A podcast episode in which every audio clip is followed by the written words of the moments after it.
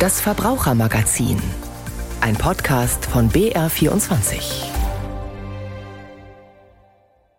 Herzlich willkommen, ich bin Christine Bergmann und beim Blick auf den Kalender, da hat mich neulich so ein komisches Gefühl beschlichen, so als ob ich was Wichtiges vergessen hätte. Und dann fiel es mir mit einem riesengroßen Schrecken ein. Die Steuer, die muss man doch bis Ende Mai abgeben. Wegen Corona hatten sich in den letzten Jahren die Abgabetermine zwar verschoben, aber Corona ist vorbei. Und was bedeutet das für die Steuererklärung? Ich hab's da ja gut, ich kann einfach meine Kollegin Anja Keber fragen und bei der Gelegenheit kann ich sie gleich noch weiter löchern. Hallo Anja. Hallo, grüß dich. Anja, wie ist es jetzt? Muss ich jetzt eine Nachtschicht einschieben, um meine Steuererklärung noch schnell zu machen? Also ja, du kannst jetzt eine Nachtschicht einlegen und dann ist es erledigt und deine Steuererklärung ist vorbei und fertig und du musst nicht mehr dran denken, aber du musst keine Nachtschicht einlegen. Auch in diesem Jahr ist die Abgabe nämlich nicht der 31. Mai. Das war ja bis 2019 so, da war das der Tag der Tage. Das ist nicht mehr so. Das Abgabedatum für den Veranlagungszeitraum, ein wunderschönes Wort, also für den Veranlagungszeitraum 2022, das ist jetzt der 30. September 2023. Und da das ein Samstag ist, bekommt man noch mal ein paar Stunden geschenkt, wo man die Steuererklärung machen kann. Und deshalb, es gilt der zweite Zehnte, also das ist der Montag. Aber Achtung, das ist jetzt das Abgabedatum für die, das nennt man so schön, Selbstersteller und Selbsterstellerinnen. Also so, so Leute wie ich, die das selber machen genau. und keinen Steuerberater teuer bezahlen wollen. Genau, also für die gilt dieser zweite Zehnte. Und für all diejenigen, die einen, jetzt kommt wieder ein schönes Wort, steuerberatenden Beruf zur Hilfe nehmen, da gelten ganz andere Fristen. Und das ist dann dieses Mal noch äh, ein bisschen mehr Zeit für die auch. Das ist dann Ende Juli 2024. Oh, das ist aber noch eine ganze Menge Zeit. Ja. Aber was ist denn jetzt, auch wenn ich jetzt noch bis Anfang Oktober Zeit habe, wenn ich es trotzdem nicht schaffen sollte? Ja, das ist ja das, ne? Also erst denkt man nicht dran, dann verdrängt man es ein bisschen und dann wird man krank. Also das ist ja der blödste Fall.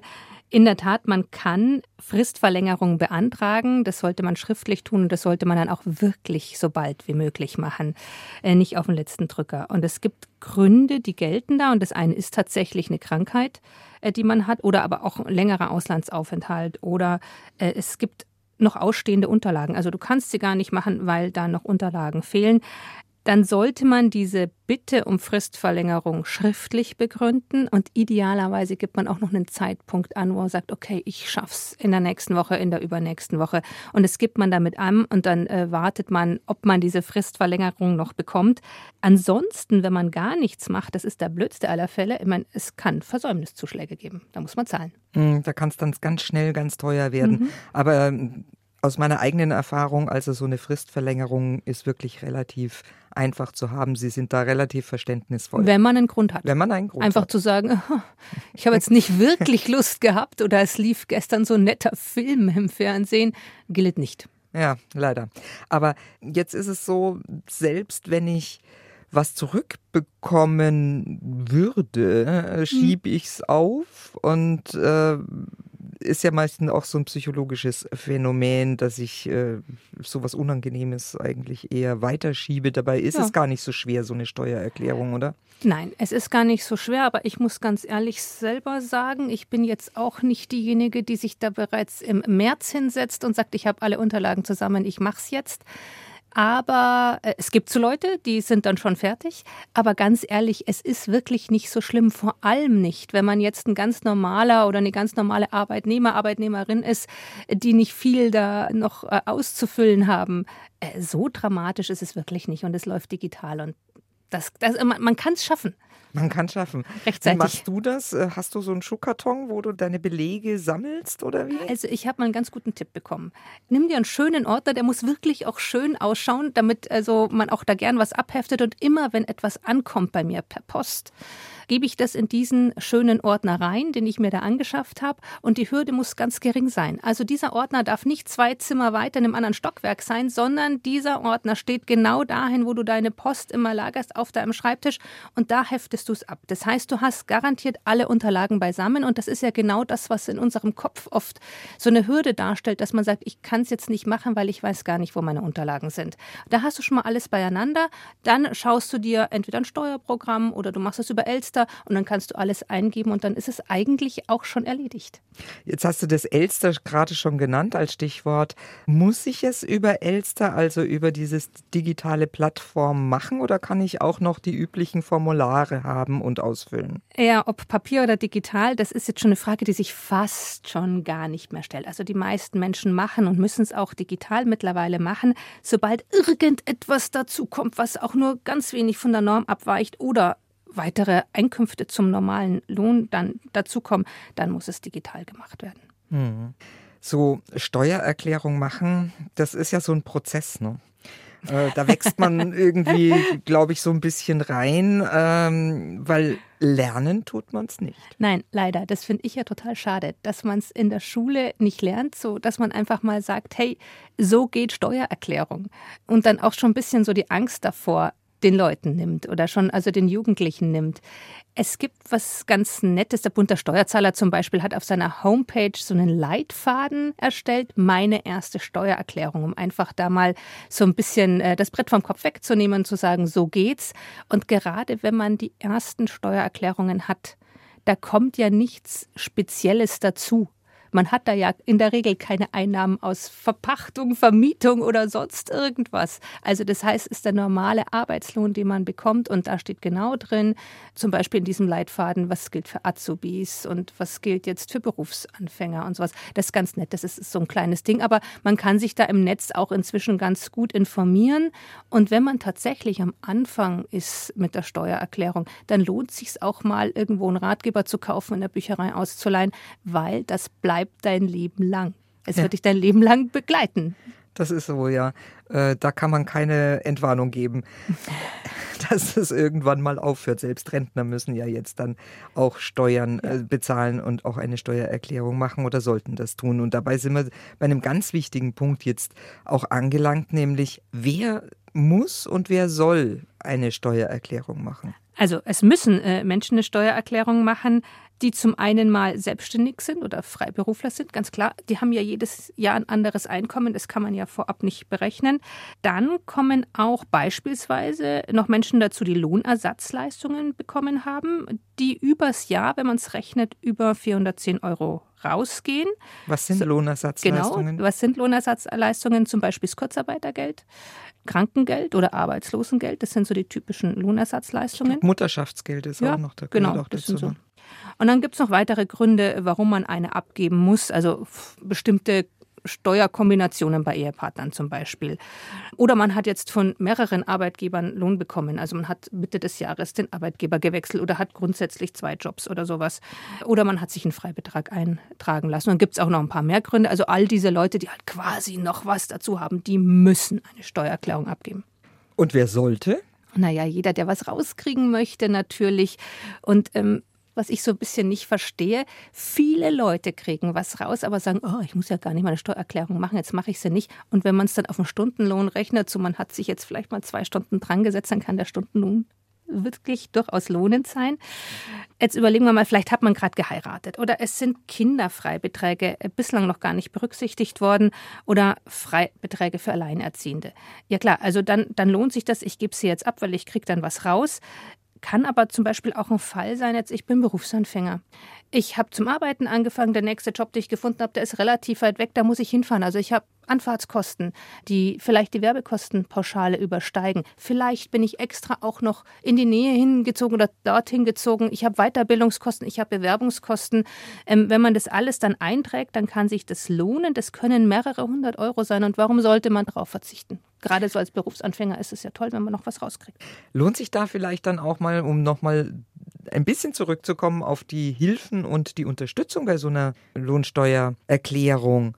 Lohnt sich da vielleicht auch mal bei so einem Lohnsteuerverein vorbeizugehen und sich da, sagen wir mal sozusagen, die erste Steuererklärung mal machen und zeigen zu lassen. Das kann man machen lassen. Man muss sich vorher nach den Kosten erkundigen und dann kann man vielleicht so ein bisschen abpeilen, naja, lohnt sich das jetzt für mich oder nicht oder kriege ich gar nichts raus und dann lohnt sich das natürlich nicht. Aber das kann man ja so ein bisschen schauen. Hatte ich noch irgendwelche Kosten, die abzusetzen sind und lasse ich mich da jetzt da mal beraten und lasse mir das machen. Und wenn es halt dann ganz kompliziert wird, dann Steuerberater, Steuerberaterin kann man natürlich auch machen. Das sind dann die kostenpflichtigen Alternativen, wenn man es dann nicht alleine machen möchte. Schauen wir doch mal ein bisschen vielleicht auf Neuerungen, wenn es welche gibt mhm. im Steuerrecht. Hat sich irgendwas verändert, wo ich sagen muss, okay, da muss ich jetzt aufpassen oder da könnte ich jetzt vielleicht noch was rausholen? Also da sollte man immer gucken, man sollte sich immer nach Änderungen umschauen immer auch im Netz informieren. Ne? Aber wenn man jetzt äh, seine Steuererklärung macht, dann ist natürlich, wenn man es über Elster macht, über so ein Steuerprogramm, das praktisch ist, das sind die Änderungen schon drin. Jetzt haben wir natürlich dieses Jahr für den Veranlagungszeitraum 2022 zum Beispiel noch Homeoffice-Pauschale, die beträgt 5 Euro pro Tag, maximal aber 600 Euro für den 01.01.2023, also wenn wir nächstes Jahr dann die Steuererklärung machen, das sind es zum Beispiel dann auch 6 Euro pro Tag. Also es ist im Fluss, es ändert sich immer was. Das Gute ist, wie gesagt, wenn ich so ein Programm habe oder Elster habe, dann wird das natürlich dann schon mit eingerechnet. Jetzt haben wir ja einiges im Fluss mit Zulagen, mit Klimafreundlichkeit vor allen Dingen. Wir sollen ja klimafreundlicher werden und zwar auch beim Wohnen. Das ist ja ein ganz wichtiges Thema. Die Frage ist, wenn ich jetzt meine Wohnung, mein Haus klimafreundlich herrichte, Kriege ich da was vom Staat dazu? Kann ich da was von der Steuer absetzen? Ja, also es gibt die sogenannte energetische Sanierung. Und das gilt dann, wenn ich eine Immobilie habe, in der ich auch selbst wohne und die mindestens zehn Jahre alt ist, also schon mehrere Voraussetzungen. Da kann man dann 20 Prozent der Kosten für energetische Sanierung, Wärmedämmung, Fensterauswechsel etc. absetzen. Aber da muss man ein bisschen aufpassen, weil da muss man sich dann entscheiden, nimmt man den Steuervorteil oder nimmt man ein Förderprogramm von der KfW oder dem BAFA. Beides geht nicht. Gedeckelt ist es dann auch noch, aber es gibt da durchaus Möglichkeiten für eben bestimmte Fälle. Gilt aber für die Eigentümer natürlich, mhm. ne? die für drin selber wohnen. Die drin selber wohnen. Und was ist mit Mietern? Naja, die Mieter, die haben ja dann meistens äh, die Eigentümer, die für die Renovierungen zuständig sind. Da wüsste ich jetzt nichts, was die machen könnten. Hm. Mhm. Vielleicht ändert sich da ja noch was in den nächsten Jahren, wenn dann noch mehr Klimaschutzmaßnahmen vom Staat gewollt sind. Danke, Anja, erstmal für diese umfassenden Infos zur Steuererklärung Gerne. für den Veranlagungszeitraum 2022. Sollten Renovierungsarbeiten, die dem Klimaschutz dienen, bei der Steuer irgendwann vielleicht doch mal anerkannt werden, dann müssten sie aber auch nachweisbar wirklich wirken. Anders als sogenannte Klimafarben zum Beispiel, um die es jetzt geht. Das Versprechen, das klingt fast wie ein Wunder. Streicht man Wände und Fassaden mit einer speziellen Farbe, könnten wir bis zu 20 Prozent Energie einsparen sagen jedenfalls die Hersteller. Aber stimmt das auch? Walter Kittel hat da mal nachgefragt. Heizen ist teuer geworden, Energiesparen ist angesagt. Auch eine gute Dämmung von Gebäuden wird immer wichtiger. Doch kann das mit Farbanstrichen gelingen? Klaus Sedelbauer, Lehrstuhlinhaber für Bauphysik an der TU in München, winkt ab. Er hält wenig von solchen Behauptungen. Also bei der Wärmedämmung geht es darum, den Wärmestrom im Winter von innen nach außen zu reduzieren. Das geht natürlich mit dämmenden Werkstoffen. Das mit einem Farbanstrich allein eine dämmende Wirkung zu erzeugen, da gibt es immer wieder Ansätze. Bislang hat sich keiner dieser Ansätze als herausragend dargestellt und wäre auch nur annähernd eine Option dafür. Die Hersteller sogenannter Klima- oder Energiesparfarben argumentieren geschickt, um Kunden zu locken, auch mit Praxisbeispielen. Da äußern sich dann vermeintliche Hauseigentümer begeistert über angebliche Einspareffekte, doch es werde nur mit Hoffnungen gespielt, die Farbanstriche nicht erfüllen könnten. Ja, da können Sie ein paar Prozent Energie oder ein paar Promille Energie sparen, aber Sie können damit nicht eine komplett dämmende Wand oder ein dämmendes Dach ersetzen. Das behaupten aber die Hersteller solcher Farben. Statt von Effekten im Promillbereich zu reden, werden Einsparungen im zweistelligen Prozentbereich versprochen. Ramona Ballot, Energieberaterin der Verbraucherzentrale Thüringen, warnt. Der beworbene Dämmnutzen den kann so eine Farbe definitiv nicht bringen, weil eine Dämmwirkung, die setzt sich ja zusammen aus der Wärmeleitfähigkeit des verwendeten Materials und einer gewissen Schichtdicke. Und da so ein Farbaufstrich ja nur ein paar Millimeter dick ist, kann so ein Anstrich überhaupt keine Dämmwirkung generieren. Also da ist die Physik schon dagegen. Sogenannte Klima- und Energiesparfarben sind normalerweise deutlich teurer als Farben ohne diese Bezeichnung, und Verbraucher haben wenig Chancen, sich zu wehren. Glauben sie falschen Angaben, können sie gegen die Verkäufer solcher Produkte nur schwer vorgehen. Also ein Problem wäre es, wenn eine Eigenschaft zugesichert wird und das Produkt würde die Eigenschaft nicht bringen, dann könnte man da vielleicht rechtlich dagegen vorgehen. Ansonsten ist es einfach nur eine Aussage, ist es einfach nur Werbung und der Gesetzgeber geht vom mündigen Verbraucher aus. Das heißt, der Verbraucher hat eine gewisse Selbstinformationspflicht auch. Ne? Man kann nicht immer gutgläubig davon ausgehen, dass alles stimmt, was in der Werbung gesagt wird. Auch die Stiftung Warentest warnt. Arnold Trever ist Experte für Energieeffizienz und hat für die Stiftung Warentest das Bauherrenhandbuch Richtig Dämmen herausgegeben. Ich bilde mir ein, fast alle marktgängigen Dämmstoffe in Deutschland zu kennen. Es gibt über 100 verschiedene Produkte, tausende von Herstellern.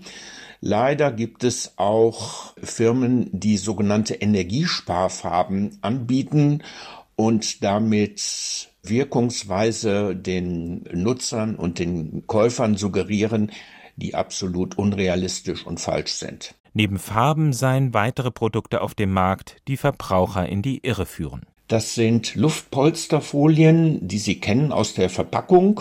Diese Plastikfolien mit kleinen Luftbläschen drin.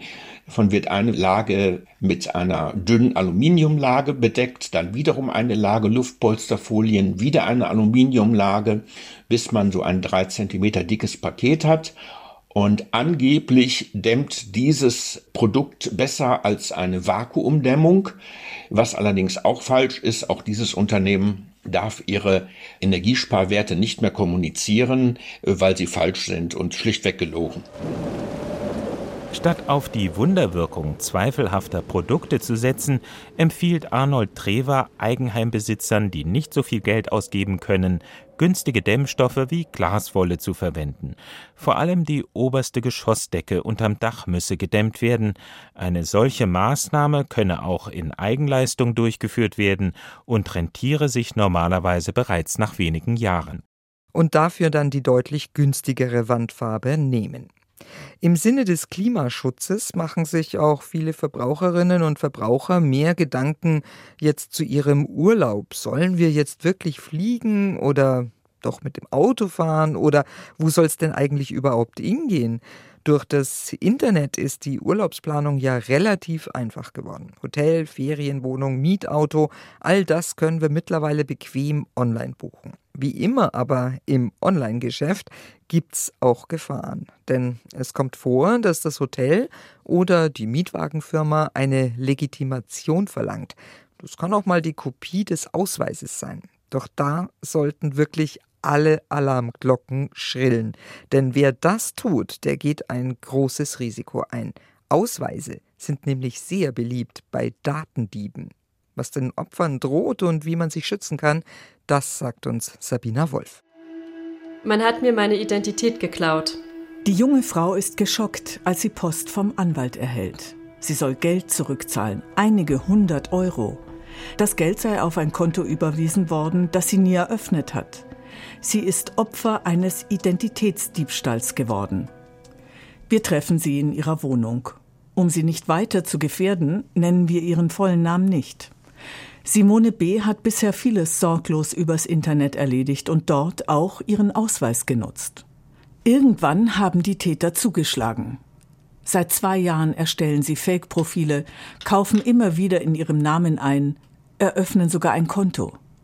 Wieder und wieder muss die junge Frau nachweisen, dass sie all das nicht getan hat. Dann habe ich tatsächlich kurz Angst bekommen, wo ich dachte, wow, was ist das denn? Mich hat es erschreckt, dass ich gar nicht wusste, wie sehr ich als Person für irgendwas belangt werden kann, wo ja auf den ersten Blick mein Name steht. Wie die Täter im Fall von Simone B. aus Berlin an den Personalausweis gelangt sind, ist unklar. Ermittelt hat die Polizei die Täter nicht. Ortswechsel Bamberg. Wir sind bei der Zentralstelle Cybercrime. Oberstaatsanwalt Thomas Goga hat viel Erfahrung damit, wie die Täter zu Personalausweisen und Pässen kommen. Es gibt große Hacks von Datenbanken, bei denen die Täter sich dann den Besitz solcher Dokumente verschaffen konnten. Es gab in den letzten Jahren mehrere Fälle, in denen die Datenbanken zum Beispiel von großen Hotelketten oder auch von Mietwagenunternehmen gehackt worden sind. Die Täter so auch in den Besitz sensibler Kundendaten gekommen sind. Man kann also nur dazu raten, so sparsam wie möglich mit den eigenen Daten umzugehen. Beim Bayerischen Landeskriminalamt schlägt man längst Alarm. Der Missbrauch von zuvor über das Internet gestohlener Identitäten nimmt dramatisch zu. Die Leiterin der Abteilung Cybercrime, Efi Haberberger, zeigt uns das Lagebild 2022. Die Fallzahlen in Bayern kletterten im vergangenen Jahr auf über 25.000 Fälle. In 2021 waren es 21.000. Die Täter können mit den Daten wirklich alles anfangen. Die können auf ihren Namen sich im Hotel einbuchen, können einkaufen gehen, egal wo, und können sich legitimieren als sie selber. Und da sind die Betrugsmöglichkeiten wirklich fast unendlich. Denn immer wieder genügen offenbar Ausweiskopien, um Konten im Ausland zu eröffnen. Im Fall von Simone B. war es sogar eine Online-Bank in Deutschland. Der Münchner Rechtsanwalt Marc Maisch, Spezialist für Cybercrime, betreut den Fall von Simone B. Erst Identitätsdiebstahl, Fake-Accounts, teure Einkäufe, eine Straftat nach der anderen. Was das mit den Opfern macht, kennt er nur zu genau. Die Opfer bleiben eben meistens mit dem Gefühl zurück, da treibt jemand mit meiner Identität Schindluder. Und sie hat ja auch Anwaltsbriefe bekommen. Es wurden Forderungen gestellt, gegen die wir jetzt vorgehen, weil unsere Mandantin hat eben nichts verkauft im Internet. Psychologisch gesehen ist sie natürlich jetzt traumatisiert und muss sich auch dahingehend vielleicht beraten lassen, um das Vertrauen in Kommunikation wieder neu zu lernen. Doch mit folgenden einfachen Maßnahmen kann man den Online-Ausweisklau verhindern.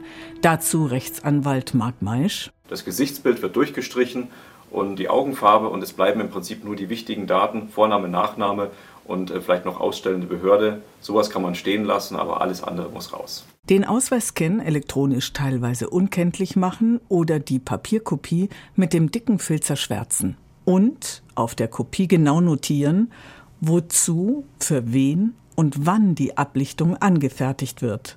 Denn wenn man Opfer eines Identitätsdiebstahls wird, kann Unvorstellbares passieren. Wenn es dumm läuft, steht dann die Polizei irgendwann bei Ihnen und sagt, ja, Sie sind Geldwäscher, Ihr Konto in Polen wird dazu verwendet, Geld zu waschen. Und dann fällt es tatsächlich sehr schwer für sich selber, wirklich nachzuweisen, dass man das nicht ist, dass man dieses Konto nicht eröffnet hat. Simone B. sorgt sich, denn die Täter machen mit ihren Daten einfach immer weiter. Der Spuk ist noch nicht vorbei. Für die Opfer hört es einfach nicht auf. Deshalb ist der Schutz der eigenen Daten unverzichtbar.